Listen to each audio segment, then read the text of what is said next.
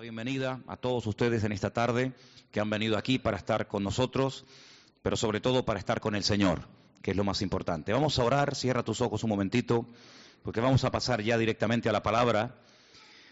Y como les anuncié el otro día, el mensaje de hoy creo que va a ser un mensaje muy importante porque vamos a poner la base para lo que queremos que sea todo el año. ¿eh? Para poder edificar hay que poner una buena base, un buen fundamento, y en esta tarde el mensaje va a consistir en eso. Cómo poner una buena base para que este año 2016 sea un año de victoria y sea un año de bendición. Oramos. Padre Celestial, te damos muchas gracias por tu presencia con nosotros en el día de hoy. Gracias porque nos permites también a través de tu palabra conocerte y servirte. Y queremos en esta tarde que tú abras nuestro entendimiento, Señor que nos dé sabiduría, que abras nuestro corazón, nuestra mente, todo nuestro ser, Señor, para que tu palabra ministre, para que tu palabra hable a nuestras vidas y podamos salir de aquí diciendo, hoy el Señor habló a mi vida, hoy el Señor habló a mi corazón. Gracias por este privilegio de tener tu santa, bendita y poderosa palabra en nuestras manos. Pedimos que tú la bendigas, que tú uses esta porción de tu palabra para traer crecimiento y madurez a nuestra vida y reciben esta tarde, como hemos cantado, toda la gloria y toda la honra en el bendito nombre de Jesús. Amén y amén. A principio de año hay muchas, hay muchas personas que hacen todo tipo de, de promesas, incluso apuntan en, en libretas los objetivos y las metas que quieren alcanzar. Y todos los años hay personas que siempre se ponen las mismas metas del año anterior y del otro y del otro. Primero, perder peso. Dicen que en este año o en las fiestas generalmente la gente engorda un promedio de 4 a 5 kilos. En algunos de ustedes se ha cumplido la, profecía. ¿eh? Así que todos los años, la primera semana, los primeros 15 días del, mes de enero, decimos, hay que perder esos kilos que hemos adquirido el año pasado. Y una cosa es perder, como decía, decíamos en casa el otro día, una cosa es perder gordura y otra cosa es perder cordura. Así que procure perder la gordura y no la cordura porque son dos cosas completamente diferentes. Después algunos dicen, voy a, proponerme leer la Biblia desde el principio. Y comienzan a leer Génesis 1, Génesis 2, Génesis 3, y cuando llega ya febrero, marzo, se le fue el espíritu de lectura, ¿verdad? Otros dicen, voy a comenzar a, estudiar inglés otra vez. ¿eh? empiezan otra vez a estudiar inglés y se aprenden verbos y palabras y amplían el vocabulario. Y todo tipo de promesas y todo tipo de cuestiones, ¿verdad? Pero yo no quiero que cometamos el error que hay algunas personas que cometen, y es que para poder vivir en victoria, para poder tener un año victorioso como todos anhelamos tener, amén hermanos, primeramente hay que derrumbar mentiras. Ese es el primer principio. Creo que lo, lo queríamos poner ahí. Despejar toda mentira, romper toda fortaleza que queriendo o sin querer se ha arraigado a nuestra vida. La verdad dice la palabra de Dios que nos hará libres. Y estamos de acuerdo en ello. Amén. Pero la mentira nos esclaviza.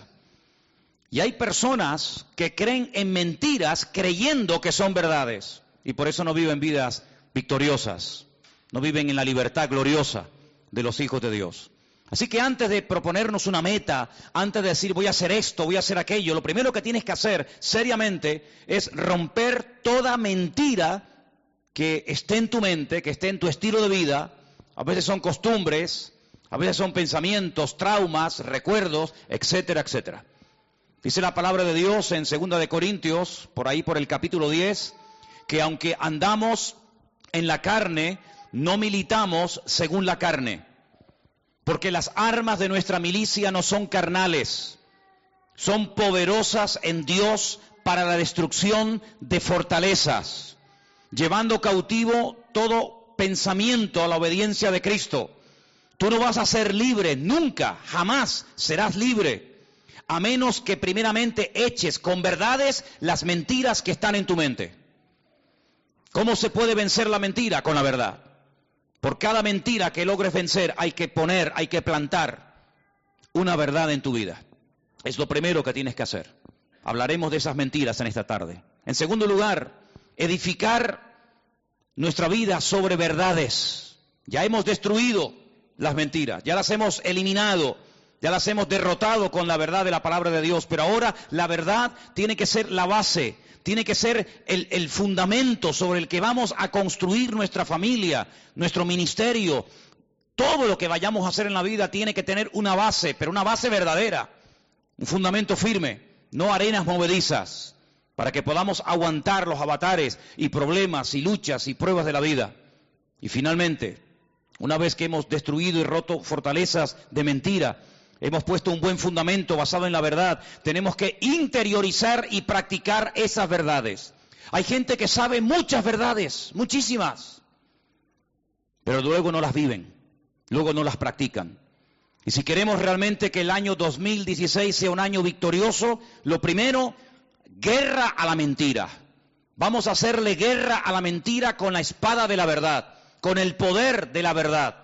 La verdad dice que nos hará libres. Pues si nos hace libres la verdad, practiquemos la verdad. Derrumbemos, rompamos toda mentira, todo complejo, todo trauma, toda mala historia con la verdad. Edifiquemos sobre esas verdades y practiquemos esas verdades y entonces vamos a ver grandes resultados. Pero decir, voy a leer la Biblia entera, Voy a orar más, voy a comprometerme más con la iglesia y con el Señor, voy a, estudiar más la palabra del Señor, voy a apuntarme a una escuela bíblica para adquirir conocimiento, voy a hacer y voy a hacer y voy a hacer, pero si no has roto las mentiras de tu vida, esas mentiras van a ser como esas malas hierbas que a veces ahogan la semilla. Y, y aunque la semilla se plantó en tu corazón no dio fruto, porque dice la Biblia que a veces la semilla fue ahogada por las malas hierbas. Y queremos arrancar las malas hierbas de cuajo. ¿Cuántos dicen amén? Una vez que hayamos hecho estas tres cosas, que parece muy fácil decirlo, así, muy fácil se ha dicho, pero a veces lleva toda una vida realmente el, el poner en práctica estos tres principios, ahora vamos a poder enfrentarnos a cualquier mentira. ¿Por qué? Porque estamos empapados, hemos interiorizado las verdades bíblicas en nuestra vida, y automáticamente la, mentira no va a encontrar lugar en nuestro, en nuestro pensamiento, no va a encontrar lugar en nuestras emociones. ¿Por qué? Porque estamos llenos de verdad, desde la cabeza hasta la planta de nuestros pies. La mentira no se va a poder colar en nuestros pensamientos, en nuestra forma de hablar, en nuestra forma de comportarnos. ¿Por qué? Porque estamos llenos de verdad y la verdad nos protege. La verdad es como una muralla que el Señor construye a nuestro alrededor e impide que las mentiras penetren en nuestra vida. Y nos va a resultar mucho más fácil discernir las mentiras llenos de verdades, interiorizando y practicando verdades, que si viviéramos sin practicar la verdad. La verdad no tiene que ser algo teórico, tiene que ser algo práctico todos los días de nuestra vida. ¿Cuántos dicen amén? Hay cinco grandes mentiras que aunque parezca mentira, valga la redundancia, muchos creyentes han creído en ellas y las practican. Y cuando hablan con otros hermanos, cuando hablan con otras personas, comparten y, están todos llenos de razones y cargados de buenas razones y están compartiendo mentiras y viven mentiras y planean su presente y, y condicionan su futuro en base a estas cinco mentiras de las cuales quiero hablar en esta tarde.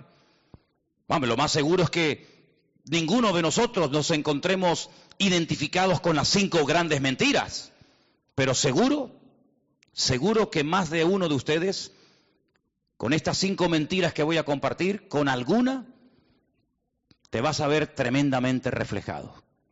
¿Estás dispuesto a exponerte a que esta tarde el Señor meta el dedo en la llaga y te diga, estás creyendo una mentira y por eso así te va y por eso no ves más la gloria del Señor en tu vida? ¿Estás dispuesto? La verdad nos compromete la verdad es como un espejo que ponen delante de nosotros. Y cuando nos ponemos delante de un espejo, si te ves mal, no le eches la culpa al espejo.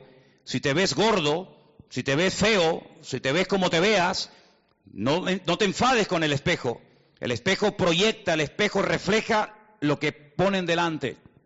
Y por eso quiero hablar en esta tarde acerca de estas cinco mentiras. La primera mentira es, no me caso, no nos podemos casar todavía, porque no tenemos dinero. Ustedes dirán, qué tontería. ¿Seguro? ¿Saben la cantidad de parejas? ¿Saben la cantidad de creyentes, jóvenes, que les gustaría formar una familia, que les gustaría casarse, que le gustaría vivir con él o con ella toda su vida, pero dicen, no nos podemos casar porque no tenemos dinero. ¿Y no será que no tienes dinero porque no te has casado? ¿No será al revés? Si no tengo dinero, no me puedo casar. Pero ¿y si mi caso no vendrá la bendición a mi vida? ¿Cuántos dicen amén? ¿Es muy difícil lo que estoy diciendo esta tarde? ¿Estoy predicando demasiado profundo? Yo soy muy simple a la hora de predicar. Soy muy claro y muy directo. Y es una gran mentira cuando hay jóvenes enamorados que se quieren, que saben que ese es el hombre de tu vida, que sabes que esa es la, la mujer que Dios ha puesto en tu vida para fortalecerte, para acompañarte, para ayudarte, y por el maldito y dichoso dinero no se casan e hipotecan años preciosos de su vida que podían haber formado un hogar y, venir hijos y servir juntos al Señor, pero no lo hacen e hipotecan su presente y también su futuro porque dice, no tenemos dinero. ¿Y dónde dice la Biblia que tenemos que tener dinero para casarnos? Porque si la Biblia lo dijera, yo tendría como predicador, como pastor, la obligación de decirte, hermano, usted no se puede casar mientras usted no tenga dinero. Pero como la Biblia no lo dice, ni en ninguna parte de la Escritura encontramos que el requisito básico e indispensable para que dos jóvenes enamorados se puedan casar y formar una familia es tener dinero, no te lo puedo enseñar.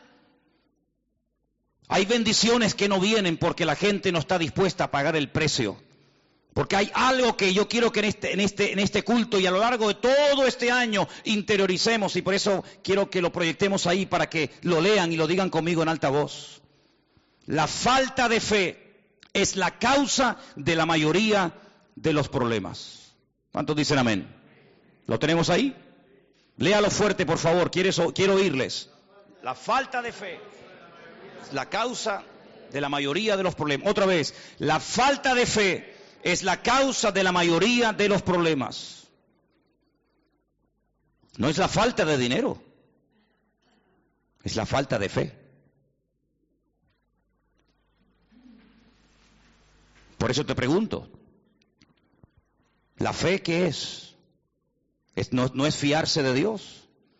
No es creer que si obedezco al mandato del Señor y doy un paso, el Señor me sorprenderá y abrirá las ventanas de los cielos y suplirá toda necesidad.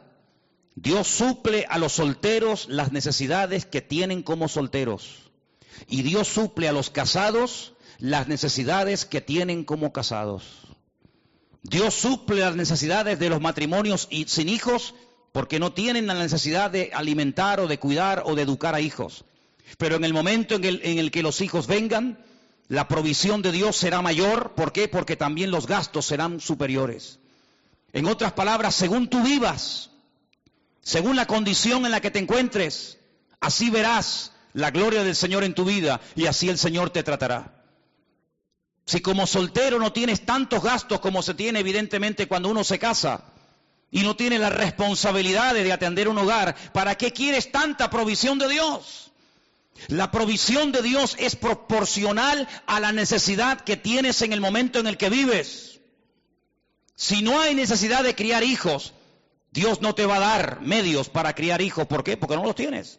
Pero en el momento en que los tengas, en el momento en el que necesites comprarle libros, ropa, zapatos, etcétera, etcétera, el Señor te dará todo eso por añadidura, porque el Señor nunca le deberá nada a nadie. ¿Cuántos dicen amén? Así que si hay alguien aquí en la iglesia o alguien que nos escucha por internet y está frenando la bendición en su vida, porque hermanos, hay personas que frenan que detienen la bendición de Dios, está sobre sus cabezas, pero no se mueven, no se fían de Dios, quieren moverse en su seguridad. Y si yo les contara la falsa seguridad que produce el dinero, se quedarían con la boca abierta de ver gente que hoy, hoy tenían su futuro arreglado, lo tenían todo dispuesto y preparado para pasar una buena vejez. Y así, en un minuto, se les fue todo. ¿Cuántas personas ahorraron? ¿Cuántas personas metieron en bancos, en fondos de pensiones, sus ahorros, pocos o muchos? Y por las razones que no vamos a entrar ahora a cuestionar, lo perdieron absolutamente todo. Ahora podemos entender por qué la Biblia nos enseña, bienaventurado el varón que confía en el Señor su Dios y no en, en el hombre. ¿Cuántos dicen amén? Si estás enamorado y el Señor te ha mostrado que ese es el hombre de tu vida, que esa es la mujer que Dios ha puesto en tu camino, da el paso de fe. Obedece al Señor. No te expongas a la tentación. No entres en un terreno peligroso por miedo a que Dios te va a fallar y de qué voy a vivir y qué voy a comer y qué voy a vestir. ¿No le suenan estas palabras? ¿No le suenan estas palabras? Me llama la atención que hace dos mil años, dos mil años atrás, nuestro amado y querido Señor Jesucristo dijo, los gentiles, la gente que no me tienen a mí, la gente que no me conoce a mí, la gente que no cree en mis promesas, están todo el día dándole vueltas a la cabeza que voy a comer y que voy a ponerme de ropa y dónde voy a ir y cómo voy a pagar esto. Así hablan los gentiles. Escucha un par de minutos a un inconverso y al momento te darás cuenta, este no tiene el Dios que yo tengo. Hace unos días una persona de este barrio me dice, para mí el 2016 va a ser exactamente igual que el 2015. Simplemente que en vez de poner en un papel 15, cambiaré un numerito y pondré 16. Qué triste llegar a una cierta edad en la vida y ver una persona que para él es lo mismo el 13, el 14, el 15, el 16, el 20 o el 40. ¿Por qué? Porque no tiene un Dios grande no conoce a un Dios poderoso como el que tú y yo tenemos. ¿Cuántos dicen amén? Yo no me quiero poner como ejemplo de nada. Pero si algún día quieren saber en qué condiciones, cómo nos casamos Elena y yo, la verdad es que a veces me río cuando veo gente que dice, es que no me caso porque no tenemos dinero. Les digo sinceramente que cuando tú te fíes del Señor, y te deje de, planificar tu vida y de organizar hasta el último momento de tu vida. Saben, hermanos, una de las cosas que el Señor nos enseñó el año pasado y, y, prácticamente está ahí a la vuelta de la esquina, como quien dice, es a no depender de nosotros mismos, a no confiar en nosotros mismos, sino a confiar 100% en el Señor. ¿Cuántos dicen amén? Y en estos tiempos de crisis, muchos hermanos vieron más la gloria y la provisión de Dios que cuando tenían abundancia y le sobraba de todo. Porque como dije recientemente en uno de los cultos más atrás, en la Biblia se nos enseña a vivir el día a día y no el mes a mes. Dice la Biblia, el pan nuestro de cada día, dánoslo hoy. Si el Señor te ha respondido y te ha mostrado y hay confirmación y hay paz en tu corazón de que ese es el chico, la chica, el hombre, la mujer de Dios para tu vida, adelante, adelante.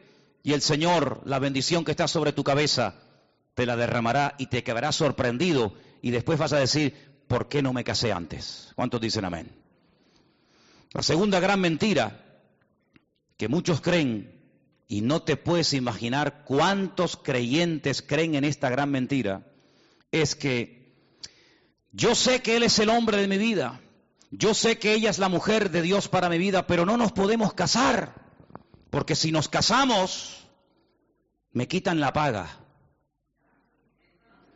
Porque ustedes saben que en este país, no sé los viudos, pero a las viudas reciben una paga de 150 mil euros mensuales. ¿Sabían eso, no? ¿No? En España a las viudas les dan 150 mil euros mensuales. Ay, perdón, 400. Exagerado soy. ¿Qué estaría yo pensando? 400 euros le dan, nada más, más o menos. 500. Pero hermanos, 500 euros es un billete, ¿sí o no? ¿Los han visto alguna vez? dice, no, no, no. Bueno, existen, existen, hermano, existen. Son rosaditos, pero hay poco. No están mucho en las iglesias. Suelen estar por Suiza, paraísos fiscales, de banco en banco, de casino en casino. ¿eh? No les gustan mucho los cultos, no, no, no frecuentan mucho los cultos. Las moneditas sí. Hola, ¿qué tal? No, vengo del culto. Esta mañana estuve en la iglesia bautista. ¿Dónde vas? Estar a la iglesia de Manolo. Eso sí, eso se van. Son muy espirituales las monedas. Los de 500 son carnales, no les gusta pisar una iglesia, no les gusta nada el Señor. No sé por qué será. Pero existen, existen. Hermanos, ¿sabe qué? A veces somos muy propensos a cuestionar y a criticar a ciertos y determinados personajes de la Biblia por lo que hicieron o por lo que dijeron. Decimos, pero Pedro, ¿cómo pudiste negar del Señor? Eh, perdón, dudar del Señor y ahogarte cuando estabas caminando por encima de las aguas y, viste al Señor a tu lado? ¿Cómo pudiste dudar? Hermano, ¿y nosotros? ¿Y nosotros? ¿Y cómo pudo Moisés bajar de la montaña después de haber estado 40 días de ayuno y oración y, tirar por el suelo la obra de Dios, las tablas de los diez mandamientos en un momento de enfado? ¿Cómo pudo hacer aquello? Ay, hermano, ¿y usted y yo? No hemos perdido nunca los nervios ni nos hemos enfadado, todos los hemos hecho, hecho perfectos. Sin... ¿Y cómo pudo fulanito? ¿Y cómo pudo David? ¿Y cómo pudo Menganito hacer tal y aquello? Ay, hermano, ¿Y cómo es posible que un cristiano que lleve toda la vida en la iglesia sea capaz de vivir años y años en adulterio, acostándose cada semana y cada día con su marido, con su esposa, y no queriendo poner su vida en orden por una paga de 400 euros? Así valoras a Dios. Eso es lo que vale tu testimonio.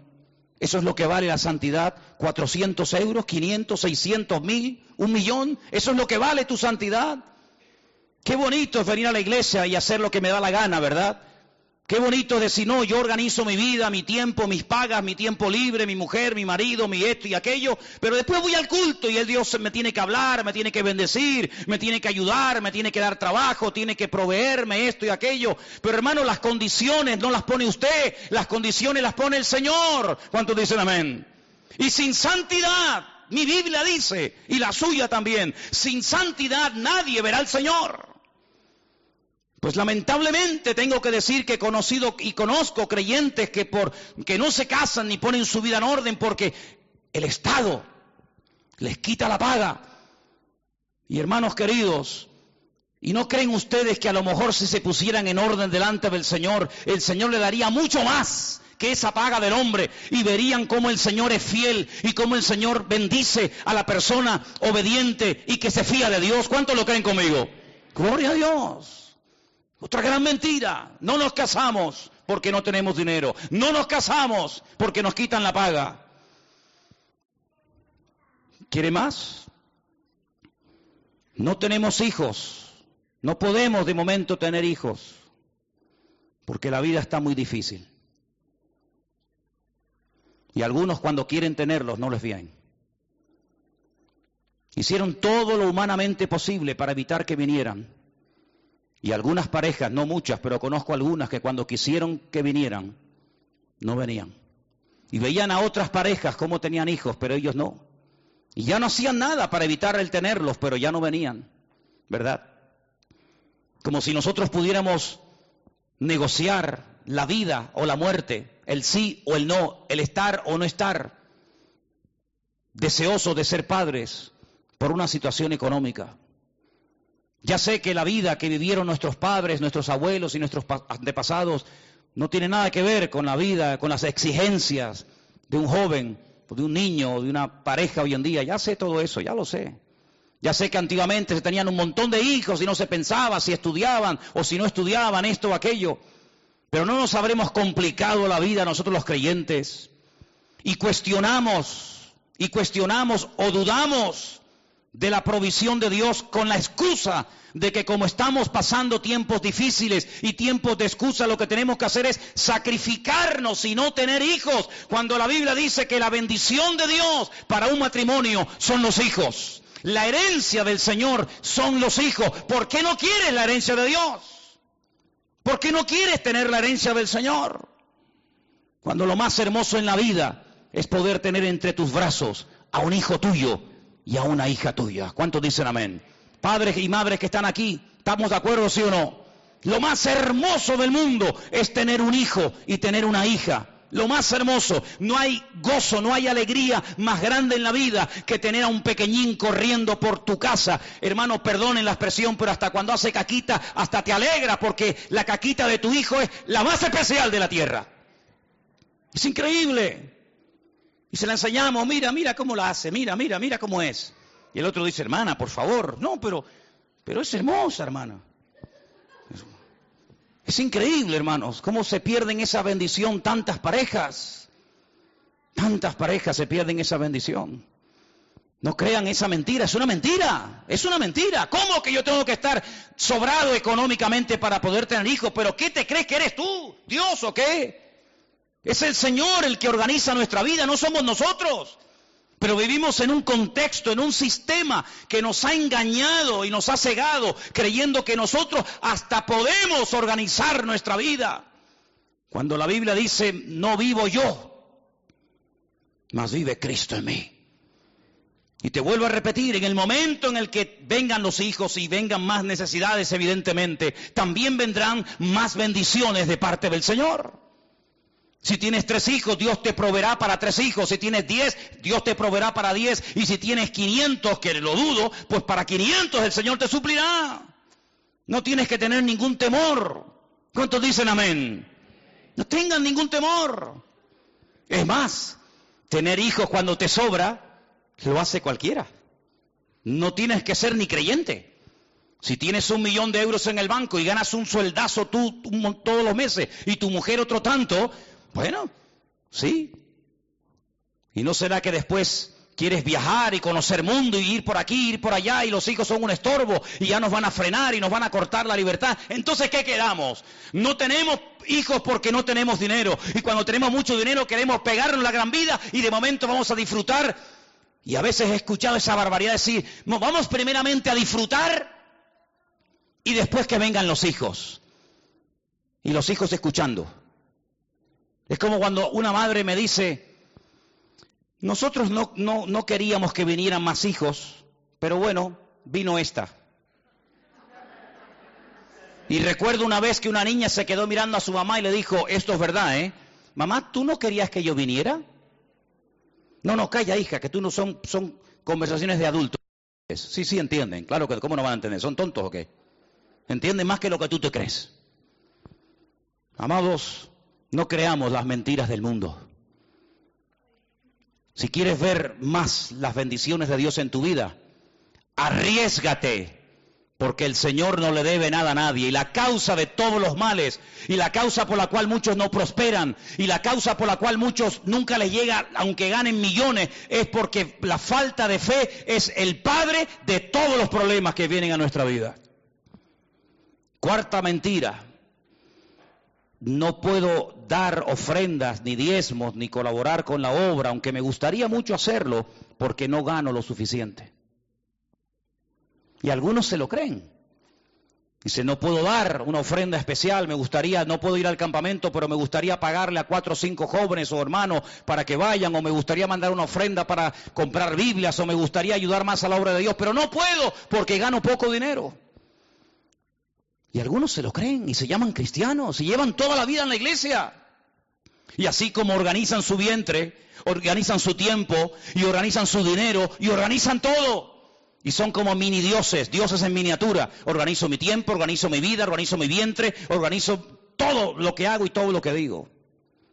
Dice la palabra de Dios, y quiero llevarles a un pasaje que gracias al Señor están todas las Biblias nuestras en esta tarde y está en el último libro del Antiguo Testamento, en el libro del famoso profeta Malaquías. En el libro del profeta Malaquías, en el capítulo 3, dice en el verso 6, Malaquías 3:6. ¿Lo tienen, hermanos? Lo vamos a poner ahí en la pantalla para que lo podáis leer si queréis. Porque yo, el Señor, no cambio. Nosotros sí. Hace unos días estábamos buscando fotografías y nos quedamos sorprendidos cómo hemos cambiado todos. ¿eh? ¿Cómo hemos cambiado? Algún día pondremos esas fotografías en la iglesia para que se den cuenta de lo que estoy diciendo. Pero dice la Biblia, yo no cambio, dice el Señor. Por esto, hijos de Jacob, no habéis sido consumidos. Desde los días de vuestros padres os habéis apartado de mis leyes y no las guardasteis. Volveos a mí y yo me volveré a vosotros. ¿Cómo habla el Señor? ¿Con qué compasión? ¿Con qué amor? Así dice el Señor de los ejércitos. Mas dijisteis, ¿en qué hemos de volvernos? Estaban tan ciegos que el Señor le decía, vuélvanse, vengan a mí otra vez. Y ellos decían, pero ¿en, ¿en, qué tenemos que volvernos? ¿Qué ceguera espiritual, Dios mío? Versículo 8. ¿robará el hombre a Dios? Qué pregunta tan extraña, ¿no? ¿Robará el hombre a Dios? Vosotros me habéis robado y dijisteis, ¿en qué te hemos robado? Y el Señor les responde a través del profeta Malaquías, en vuestros diezmos y ofrendas. Así se le roba a Dios. No es que voy a coger una ametralladora y me voy a ir a la puerta de la Nueva Jerusalén y voy a pegarle un portazo a la puerta y, voy a llevarme el trono de Dios o voy a llevarme a un ángel así agarrado por la sala o voy a llevarme yo que sé. No, no es eso. Es más sencillo que eso. No hay que ser tan espiritualoide, sino el Señor dice, ustedes, toda la nación, a mí me han robado. Y la nación dice, pero robar a Dios, pero ¿cómo se le puede robar a Dios?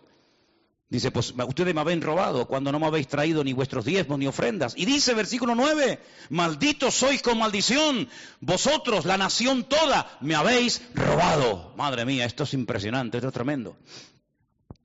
Traed los diezmos al alfolí, todos los diezmos al alfolí y hay alimento en mi casa, y probadme, probadme ahora en esto, dice el Señor de los ejércitos. Si no abriré las ventanas de los cielos, derramaré sobre vosotros bendición hasta que sobreabunde. ¿Quién dice esto? El Señor lo está diciendo a través de su bendita palabra. Y dice algo más en el verso 11 que a veces parece como que no es importante, pero es muy importante. Dice, reprenderé, aparte de lo que ya ha dicho en el versículo 10, añade, reprenderé también por vosotros al devorador. Mi pregunta es, ¿quién es este devorador? ¿Quién es este? ¿Quién es el devorador? Satanás, el diablo, el que devora, el que viene a matar, a hurtar, a destruir. Llámalo calumniador, Satanás, padre de mentira, devorador. Tiene más de 27 títulos o nombres de la Biblia para que sepamos cómo se mueve, cómo actúa, cuál es su naturaleza. Uno de ellos, el devorador, el devorador, el que lo, el que lo traga, el que lo consume todo, lo reprenderé y no os destruirá el fruto de la tierra, ni vuestra vid en el campo será estéril, dice el Señor de los ejércitos. Amigo, yo creo que Él tiene la suficiente credibilidad como para creer en Él y no dudar de Él, ¿sí o no? Esto no es una promesa de Zapatero, ni de Rajoy, ni de fulano de Vengato, es una promesa del Señor. Yo reprenderé al devorador Habrá millones de insectos y millones de plagas en el mundo, pero si ustedes hacen lo que tienen que hacer, yo mantendré a raya, yo lo mantendré a raya. Vuestra vid no se va a echar a perder. Habrá bendición hasta que sobreabunde, dice el Señor.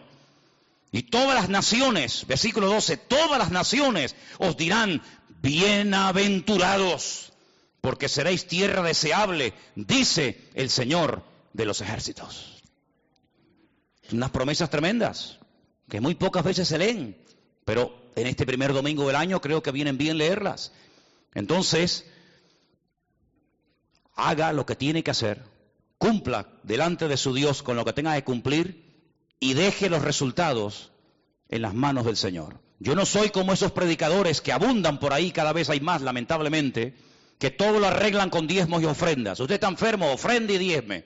Usted tiene un problema en el matrimonio, ofrende y diezme. Yo no soy de esos cuatreros del púlpito que despellejan a las ovejas y se pegan la gran vida a costa de, la, pobre gente. Yo no soy de esos. Al contrario, totalmente enemigo de ese evangelio, que ni es evangelio ni es nada. Y ellos lo saben. Pero sí, es, sí soy una persona que cuando la Biblia dice algo, mi obligación es decirlo. Y la palabra del Señor nos enseña que si queremos ser personas prósperas, económicamente hablando, materialmente hablando, hay unos principios ineludibles. Hay algo que yo tengo que hacer como, padre de familia, como hombre, como, como matrimonio, cosas que tenemos que hacer. Y cuando las hagamos, la bendición viene. Eso sí dice la Biblia. Y yo se lo dejo ahí para que usted lo analice y coma el pescado y deje las espinas a un lado. La quinta y última mentira, no puedo asistir a los cultos, tengo que trabajar mucho, tengo que hacer muchas horas extras, porque tengo muchas cosas que pagar, tengo muchos gastos, y han creído en la mentira que cuanto más horas trabajan, más dinero van a ganar. Y eso es falso. Hay gente que está trabajando más que nunca, trabajando más que nunca y ganando menos que nunca. ¿Qué le parece? No puedo ir al culto el jueves. ¿Por qué? Pues estoy trabajando. No tengo que hacerlo, pero yo voy a quedarme porque tengo que hacer horas extraordinarias. El domingo tampoco puedo ir y al retiro este de febrero no cuenten conmigo. Ay, cómo me gustaría ir, pero no puedo porque tengo... Cuando, cuando dice la palabra de Dios, buscad primeramente el reino de Dios y su justicia. Y todas, todas las demás cosas vendrán por añadidura. Yo me imagino, me imagino, y por eso me adelanto, para que no se, se, infiltre esa mentira entre nosotros con este anuncio que acabo de dar hace un instante del retiro para el mes de febrero, que algunos ya habrán dicho en su corazón, ¿cómo me gustaría ir? Pero no tengo dinero. Y si tú supieras que es al revés, lo primero que tienes que hacer es, yo voy a ir, porque si yo voy a ir, el Señor me va a dar el dinero para poder ir. Yo he ido docenas de veces a Israel, Jamás en mi vida me he preguntado cómo voy a ir. El Señor cuando ve que hay en, el corazón de una persona un deseo genuino y real de conocer y de visitar su tierra, el Señor a esa persona milagrosamente le provee todo lo necesario para que pueda ir. Hace años que aprendí y lo aprendí y ahora les voy a contar un testimonio que por poco me cuesta la vida Aprendí que mi agenda y aprendí que mis necesidades, quien las suple, es el Señor. En el año 90, fíjate lo que ha llovido, algunos de ustedes ni habían nacido. En el año 90, en enero del 90, yo me encontraba en lo alto de una montaña en Galicia orando. Tenía un coche muy lindo que me habían regalado mis suegros. Yo lo quería vender porque mi ilusión era ir a Argentina, en aquellos años del gran despertar y del gran avivamiento del Señor en aquel país. Yo quería ir allí. Y mis planes, mis proyectos, mis ideas geniales y maravillosas eran vender el coche.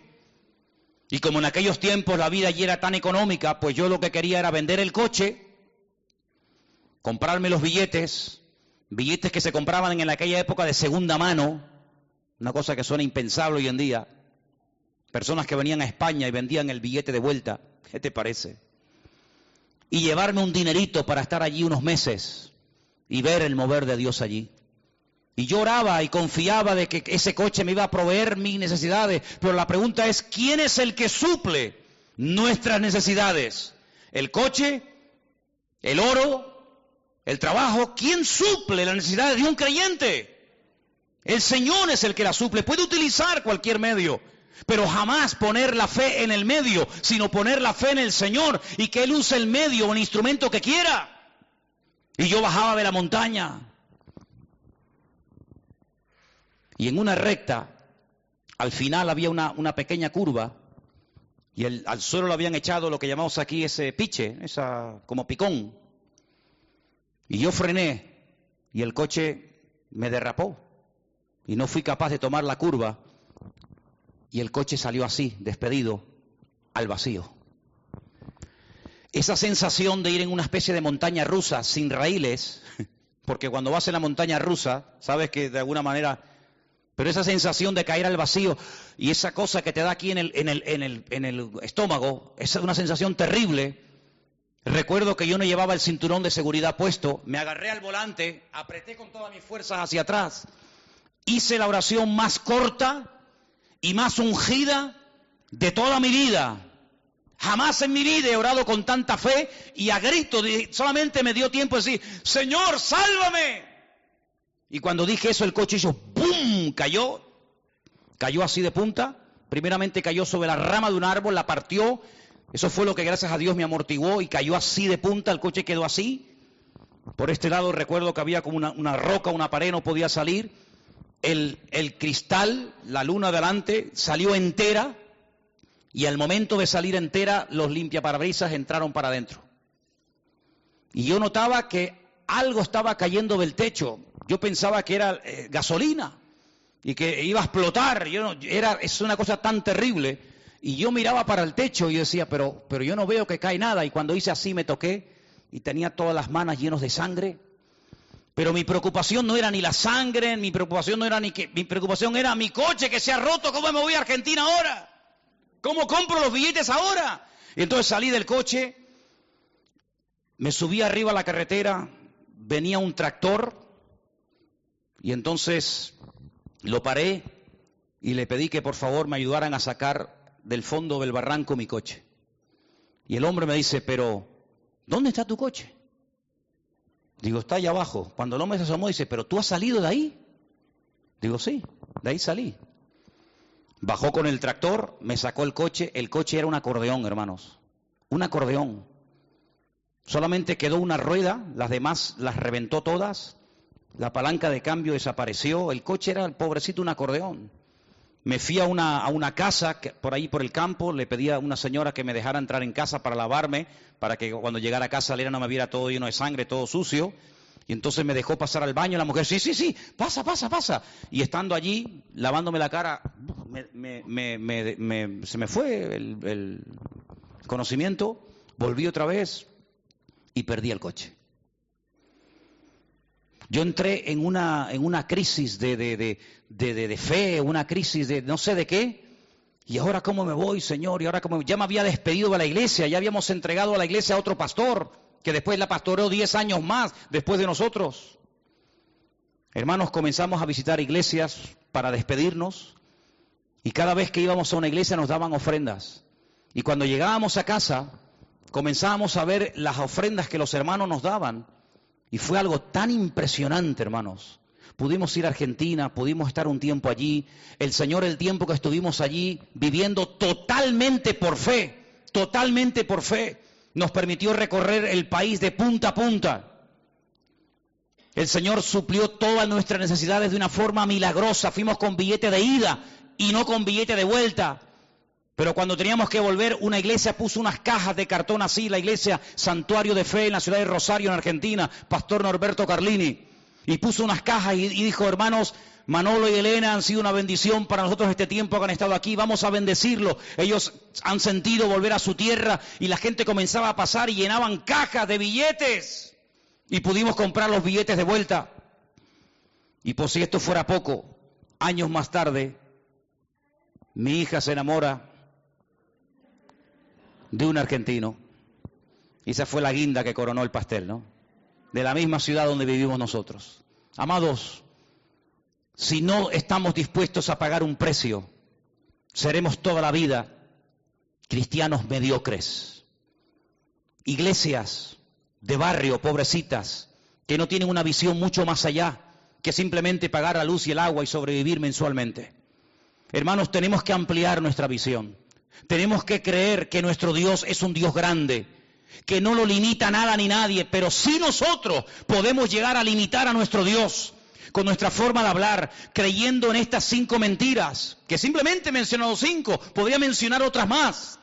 Pero tenemos en este año que producir, activar nuestra fe de tal manera que podamos ir mucho más allá de lo que gloria al Señor hasta el día de hoy hemos podido llegar, porque nuestro Dios es el Dios todopoderoso. ¿Cuántos dicen amén?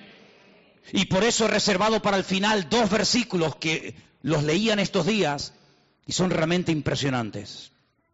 Quiero llevarles un momentito al libro de Deuteronomio, el capítulo 7 y el capítulo 8. Y voy a leer dos versículos y explicarles brevemente algo para que os deis cuenta, como un agregado más, que no solamente hay que romper mentiras y edificar sobre la verdad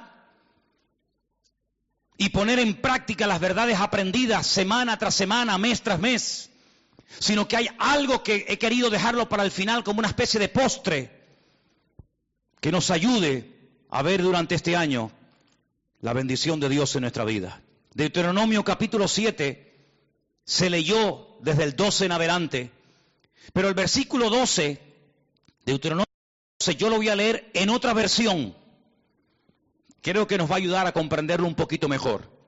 Dice el versículo 12, según esta versión que yo lo voy a leer ahora. Y como consecuencia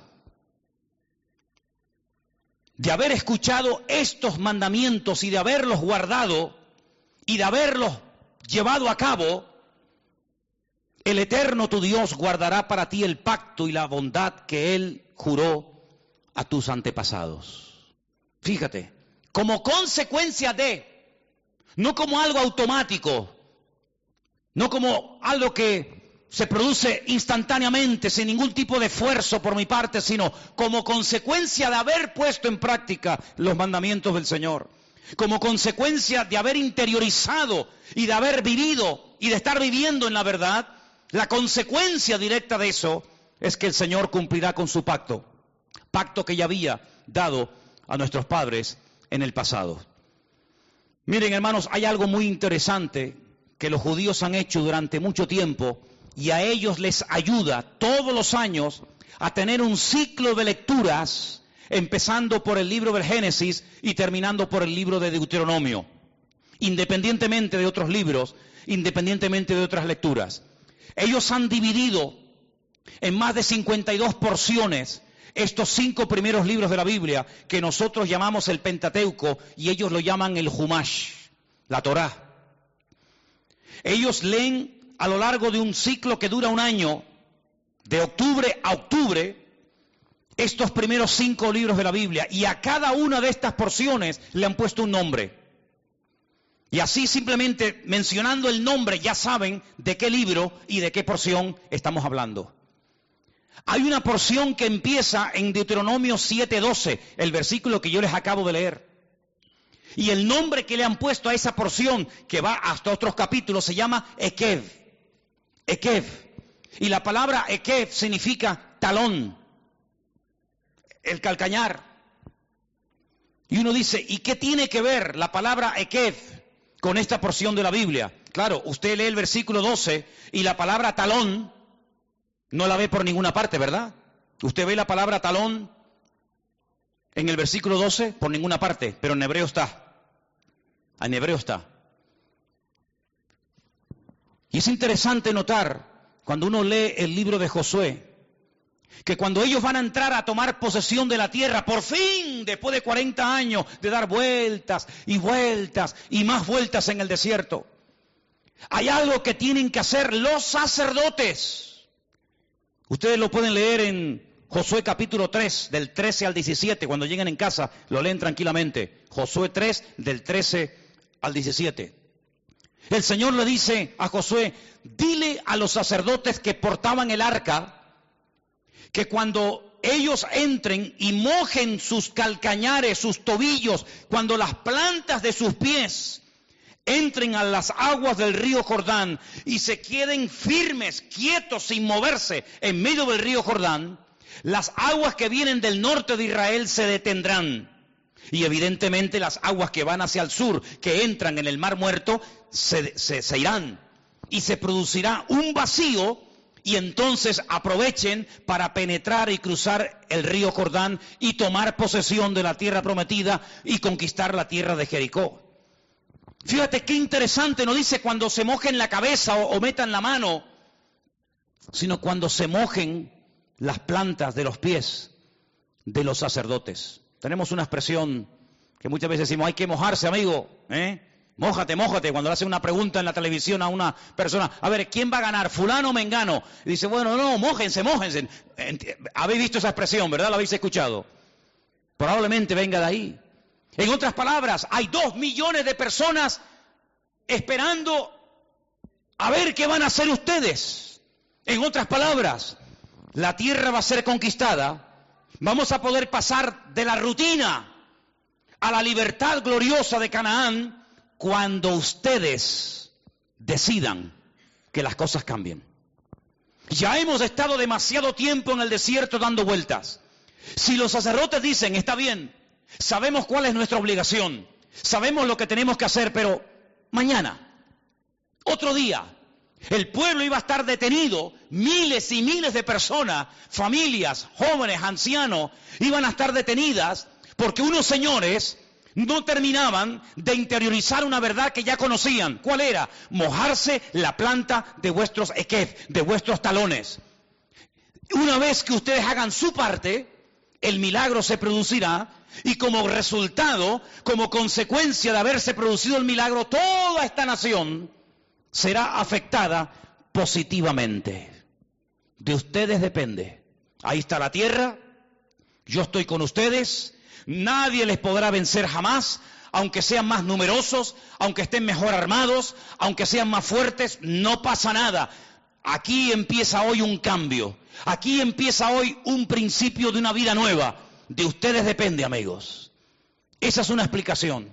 La otra explicación es que en el versículo 12 el Señor dice, cuando ustedes cumplan y pongan en práctica estos decretos que yo les mando hoy, y habla de decretos en plural, mishpatín, en otras palabras, cuando la gente menosprecia algo, es como si lo pisotearan. Dice, no echéis las perlas a los cerdos, no sea que las pisoteen y se vuelvan contra vosotros. Es decir, lo que la gente menosprecia, como la obediencia al Señor, como la fidelidad al Señor, como poner nuestra fe y nuestra confianza en Él, lo que la gente menosprecia y pisotean con sus pies y con sus talones, vosotros cumplidlos. Y cuando lo cumpláis, entonces podréis ver la gloria de Dios y el pacto que hice con vuestros padres se cumplirá y veréis la bondad y la misericordia del Señor. Eso es lo que está diciendo el Señor. Por otra parte, cuando vamos al capítulo 8, encontramos en el versículo 1 algo muy interesante. En nuestra versión española dice, cuidaréis de poner por obra todo mandamiento que yo os ordeno hoy. En el capítulo 7, la palabra mandamientos está en plural. Y en el capítulo 8, verso 1, la palabra mandamiento está en singular, no dice mandamientos. Y aparte hay otra cosa muy importante que es el artículo cuidaréis de poner en práctica el, el mandamiento, todo el mandamiento. En otras palabras, cuando empieces a cumplir algo, cúmplelo todo. No te quedes a medias. Porque si te quedas a medias y no practicas el 100% de la verdad, es como si no hubieras practicado absolutamente nada de la verdad. Hay gente que comienza a caminar en fe le dices, mira, la única manera de que el Señor perdone tus pecados es arrepintiéndote, creyendo en la obra de Cristo en la cruz por ti, pidiéndole perdón, aceptándolo en tu corazón, confesándolo con tu boca como tu Señor y Salvador, y si lo crees y lo haces hoy y aquí, serás salvo y pasarás de muerte a vida. Y lo creen, y lo creen y lo hacen. Y todos los que estamos aquí, o la mayoría, lo hemos hecho. ¿Sí o no? Al poco tiempo esas personas comienzan a leer la Biblia y nace de ellos o de ellas, y aquí ha pasado continuamente, todos los años pasa continuamente este milagro, que vienen y te dicen, oye, ¿cuándo me puedes bautizar? Y yo les digo a esas personas, ¿y quién te habló del bautismo?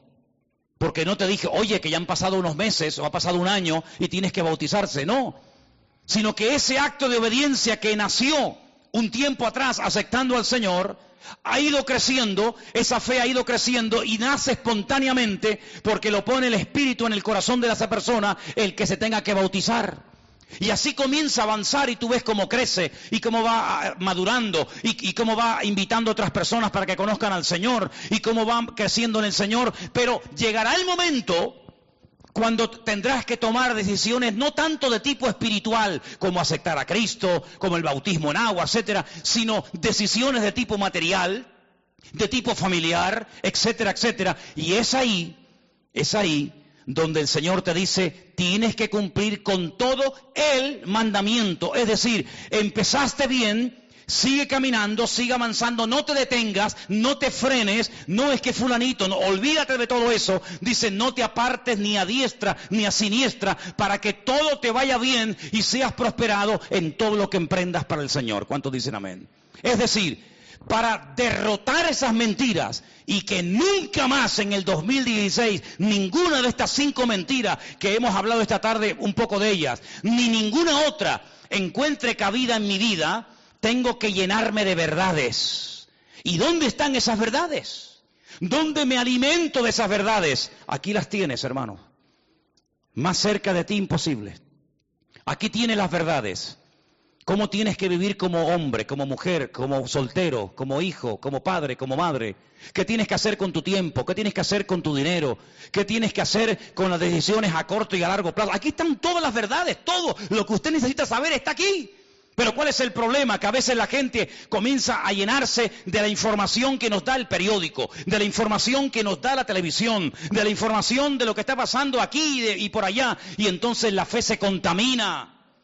La fe se enferma, la fe se debilita y comenzamos a preocuparnos. ¿Y qué va a pasar con mi vida? ¿Y si me echan del trabajo? ¿Y si ahora resulta que no me dan los papeles que tanto he luchado por tener? ¿Y si ahora no me dan la ciudadanía? ¿Y si ahora resulta que sube el, petróleo? ¿Y si ahora resulta que los, que los árabes vienen a Europa y nos matan a todos? ¿Y si ahora resulta que Israel no sé qué? ¿Y si ahora resulta que los rusos y comenzamos a volverlos locos? Cuando yo lo, que les digo a la gente, hermanos, nuestra fuente de información no es el mundo, no es Telecinco, no es Antena 3, nuestra fuente de información correcta y verídica y las verdades que nos van a cambiar la vida están aquí en su bendita palabra. ¿Cuántos dicen amén? El Señor dijo, escudriñad las escrituras, léanlas, memorícenlas, enséñenselas a los niños, que las aprendan desde pequeñitos, para que cuando sean grandes y sean bombardeados a través de la televisión, de la radio, de la prensa, en los colegios, en las universidades, estén firmes sin titubear. ¿Por qué? Porque la verdad trae firmeza, porque la, verdad trae, hermanos, eh, eh, calma nuestro espíritu, la verdad nos hace libres y nos hace felices en la vida. ¿Cuántos dicen amén? Por eso, hermanos, tenemos que tomar hoy, primer domingo del año, una decisión. Mojarnos los pies en las verdades del Señor. Y quiero terminar citándote unas palabras de un sabio llamado Salomón, el hijo del rey David. Escribió un libro que algunos dicen que era como su diario personal. ¿Saben lo que dijo? Después te digo dónde está. Cualquier persona que diga que los tiempos pasados fueron mejor que los tiempos presentes, no hablará con sabiduría. ¿Qué te parece? ¿Eso está en la Biblia? Sí. Eclesiastés 7:10. Cualquier persona que diga, pero antes la vida era más tranquila, antes se vivía mejor, antes no sé qué, hermanos, no tenemos que mirar atrás. Las cosas viejas pasaron. Nuestros padres a dónde se fueron, nuestros abuelos a dónde se fueron, que no eran creyentes, por lo menos en mi caso, a Cuba, Argentina, a Venezuela, a Brasil, a lugares donde se les abría un mundo de posibilidades.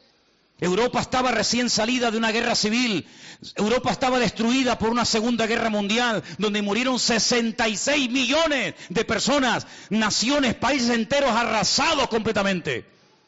¿A dónde huías? ¿A dónde ibas? ¿A Alemania? ¿A España? ¿A Francia? ¿A Italia? ¿A dónde ibas? Así se fueron millones de italianos, españoles, vascos, escoceses, ingleses. ¿A dónde se iban? A Latinoamérica. Porque no eran creyentes. Pero ahora nosotros somos creyentes. Y nosotros no tenemos que irnos a Dubái, que me han dicho que hay mucho trabajo.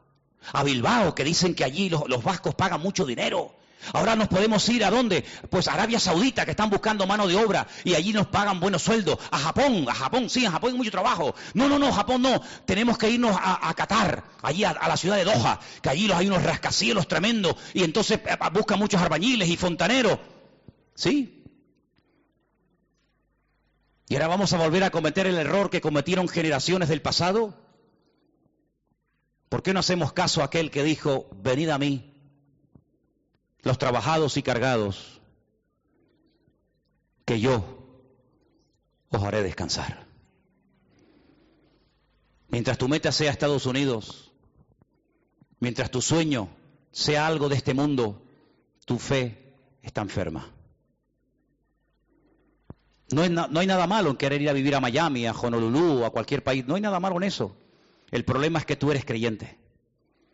Y tus acciones, tus actitudes, tu estilo de vida tiene que ser diferente. Y tu estilo de vida te descubre y te delata. Y cada vez que dices, me voy a ir para allá, o voy a comprar esto, o voy a hacer aquello, cada vez que hablas de la abundancia del corazón, habla la boca. Y lo que estás diciendo es que confías más en el tío San que en el Rey de Reyes y Señor de los Señores. Yo podía haberme ido a predicar y a vivir a Estados Unidos sin ningún problema. Hasta me ofrecieron allí ir a predicar pero jamás quise hacerlo para que nadie pensara que lo que quería era vivir mejor allá que aquí.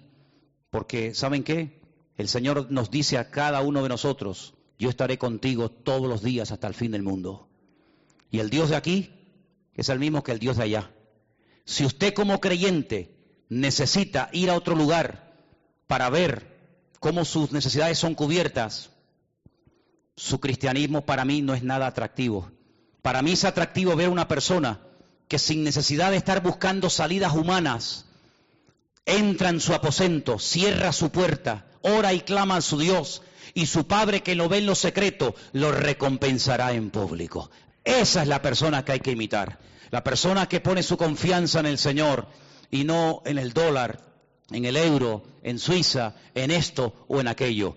Hoy, primer domingo del año, tú tienes la, la, responsabilidad de decidir qué rumbo va a seguir tu vida durante el 2016. Yo ya la he tomado y estoy seguro que hablo en nombre de mi familia.